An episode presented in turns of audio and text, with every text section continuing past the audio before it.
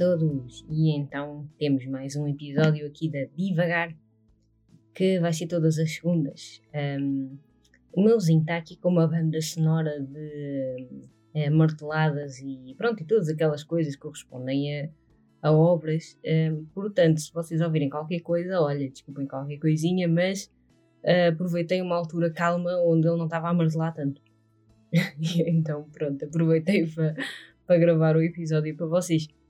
Um, e então, depois de, de, ter falado sobre a questão do perfeccionismo na semana passada, então eu já tinha dado assim uns livezinhos de. uns lives extra de um, o que é que poderia uh, ser falado agora esta segunda-feira. Então, esta semana uh, vamos falar de ego. Um, eu também fui uh, um bocadinho influenciada, digamos, porque eu estava a ler um, um livro, assim, um e-book, se vocês acompanham o Goodreads, vocês podem ter visto lá. Um, um e-book que se chama Ego Transformado, foi escrito pelo Timothy Keller. Uh, pronto, é uma tradução do português do Brasil e estava bastante baratinho o e-book na Amazon, e então fiquei, olha, porque não? Uh, e é um livro muito pequenino, lê-se bem. Um, pronto, é uma perspectiva cristã sobre o que é o ego. Portanto, uh, pronto, há alguns versículos pelo meio, versículos bíblicos e tudo mais e todo esse tipo de explicações, mas acho que mesmo uh, que a pessoa não seja, um, não seja cristã, uh, também pode aprender bastante com aquele livro um, na questão de transformar o seu próprio ego. Um, e então, porquê é que eu dei este nome de uh, o cachorrinho que ninguém quer adotar? Ou o canito? Não sei o que é que eu. É cachorrinho ou canito? Bom, irei ver depois. Um, e então, um, eu acho que a melhor solução uh, para nós tratarmos do nosso ego um, é adestrá-lo como um canito. Que é, pronto, é, digamos que é a melhor e a mais, talvez mais um, saudável, a opção mais saudável é de, de, tratar o nosso ego como um, adestramos talvez um animal de estimação. Uh, isto porque também há aquela suposição de que, ah não, mas o ego é uma coisa mais masculina, coisa de, de poder, aquela coisa do, de, eh, pronto, aquelas coisas assim um bocadito mais uh, egocêntricas, do eu, eu, eu, mi, mi, mi, mi, uh, aquela coisa de um, ego inflado, aquela coisa de cuidar do ego que é tão frágil, masculino, mas isso é uma grande treta, porque nós, mulheres, também temos um ego e bastante frágil, por sinal que é uma coisa que eu também gostaria de, de falar aqui bastante, uh, que já há bastante tempo que eu queria falar isto, é que nós também temos um ego, mas uh, por vezes acaba por ir para um, outros sentidos, acaba por ir mais para aquela questão dos sentimentos.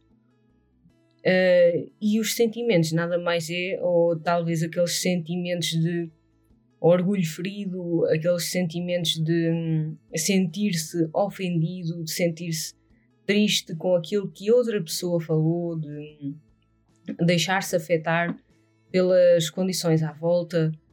Uh, e são coisas talvez muito femininas uh, e também estão relacionadas com o ego. O ego não é só o ego inflado ou o ego sensível do namorado ou do marido. Atenção. Um, há outras características que às vezes nós ignoramos e pensamos uh, que são só relacionadas ao sexo masculino, mas não. Uh, isso é uma, uma questão muito interessante, um, porque hum, eu acho que a melhor solução é mesmo essa, de tratar o, o nosso ego como se fosse um cachorrito, uh, porque assim nós temos que controlar, não temos que chegar a um ponto de, de meditação ou oração, no meu caso. Eu, como sou cristã, se vocês também forem cristãs, católicas, uh, católicos, e enfim, né, outra religião, muçulmana e por aí fora. Um, também é uma boa ideia fazer então a oração e fazer meditação e ver também o que é que o que é que te está a afetar e porquê. É assim, não é que a gente esteja já a levitar numa nuvem e ir para o céu, ou que somos Budas, ou que somos Jesus, ou qualquer coisa assim parecida, não é? Uh, claro que a gente vai sentir sentimentos, claro que a gente pode sentir-se um bocado afetado com isto e aquilo, só que a solução é não se deixar levar a solução é pensar um bocadinho, a solução é uh, pronto, né, ter assim um bocadinho de noção um, do saber o que é que o que é que é realmente viável e o que não é viável. E lá vem ele. Um, do que é viável e do que não é viável uh, para, para que isso não nos deixe afetar. Porque uh, se nós nos deixamos afetar com qualquer coisinha uh, que nos é dito, nós não conseguimos andar para a frente. se a pessoa se sente afetada com, com uma coisa que, que eu acho que é completamente normal, uh, então daí eu já não posso fazer grande coisa porque, enfim, um, e depois também há aquele, toda aquela coisa de que uh, a minha liberdade acaba quando afeta a do outro. Que isso também é um ponto muito interessante, né? Uh, isso também é algo muito interessante em questão do, do ego também. Uh, porque nós achamos sim, eu posso fazer o que quiser e sim, tu podes fazer aquilo que tu quiseres, uh, desde que não afete o outro. Claro que é se tu dizes a uma pessoa que ah, tu não podes dizer isto, tu tens que isto, tu tens que aquilo só porque uh, te apetece, digamos que te apetece a coisa, é porque houve uma convenção social qualquer, uh, então isso realmente uh, tem que sair da vossa boca e das vossas cabeças. Um, mas quando se fala nessa questão de, um, por exemplo, sei lá, spoilers, quando a gente está a falar em questão de livros e por aí fora, uh, isso então realmente devemos de pensar um bocadinho naquilo que nós gostamos de fazer ou naquilo que nos rodeia e, e em tudo aquilo que nos afeta e que nós não devemos deixar afetar o outro. E eu acho que isso é, acho que isso é muito interessante e é muito, é muito importante que um, possamos refletir.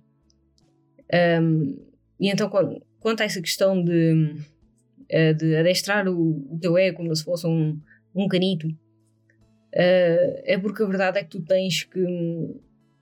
Tu não podes depender toda a hora da, da aprovação dos outros. Ou seja, tu tens que alimentar o teu próprio ego.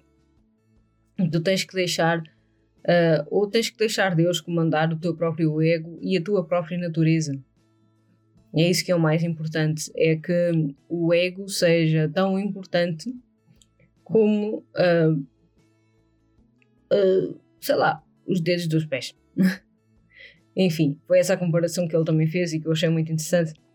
É que seja assim uma coisa muito, muito parte de ti, mas que seja algo que não seja muito importante e que nós não não consigamos, sei lá, dar tanta importância a ele ou que ou algo que nós uh, sabemos que temos que alimentar um, o nosso bichinho de estimação que nós sabemos que temos que alimentar isso e que o amamos e que o, uh, uh, que o confortamos e tudo mais mas que não seja algo que venha a ocupar a nossa vida e que venha a ocupar a nossa mente e que venha fazer estragos emocionais um, e que também nos bloqueie de andar para a frente ou que nos bloqueie de fazer a, X, Y ou Z como um projeto novo, ou seja, aquele que for.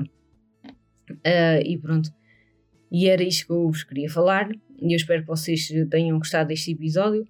Uh, se vocês tiverem temas uh, de sugestão para estes episódios, estes divagares de, de sabe-se lá do quê, vocês podem mandar uma mensagem no DM do, do Instagram, podem comentar no, no Apple Podcasts, uh, também podem dar feedback e pronto.